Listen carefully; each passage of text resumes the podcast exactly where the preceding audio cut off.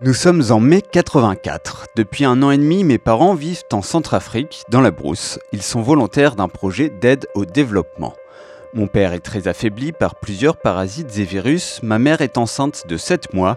À 3, il pèse moins de 100 kilos. C'est l'heure du retour en France.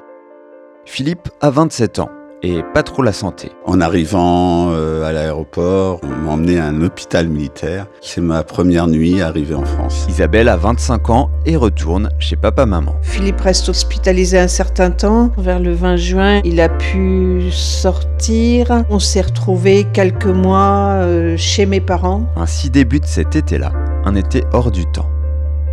On se sentait très déconnecté, surtout après ce qu'on avait vécu dans des conditions matérielles très spartiates on arrivait dans un monde où tout d'un coup c'était euh, l'entreprise, la réussite, la bourse. On vivait un peu au jour le jour, mais aussi avec euh, la joie de retrouver euh, la famille. La recherche de travail, s'entendre dire aussi que c'était pas sérieux d'avoir passé presque deux ans en Afrique au lieu de chercher du boulot immédiatement après notre diplôme. Comme les choses ont été précipitées, c'est vrai que j'avais rien anticipé partir deux ans, euh, tu perds un peu les réseaux que tu pouvais avoir.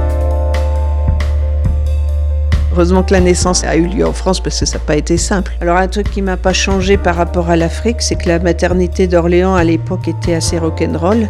C'était des chambres à quatre dans des algécos euh, au plafond couvert de moisissures.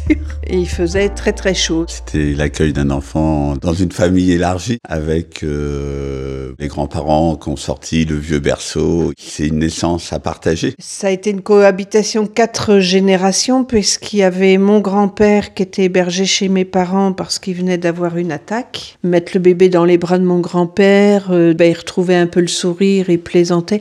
Enfin, ça a détendu l'atmosphère. Je pense que de temps en temps, ça devait faire un peu ruche, parce qu'il y avait quand même beaucoup d'allers-retours, mais c'est la vie.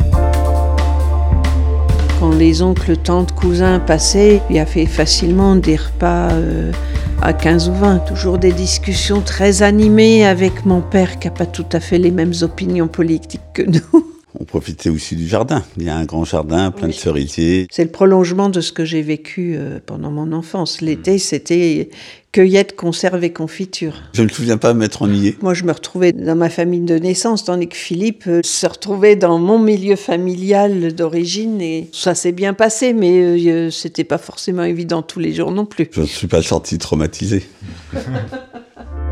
En octobre, mon père trouve un emploi dans les Vosges. Mes parents et mon grand frère emménagent le jour de Noël. Leurs affaires tiennent dans un coffre de voiture.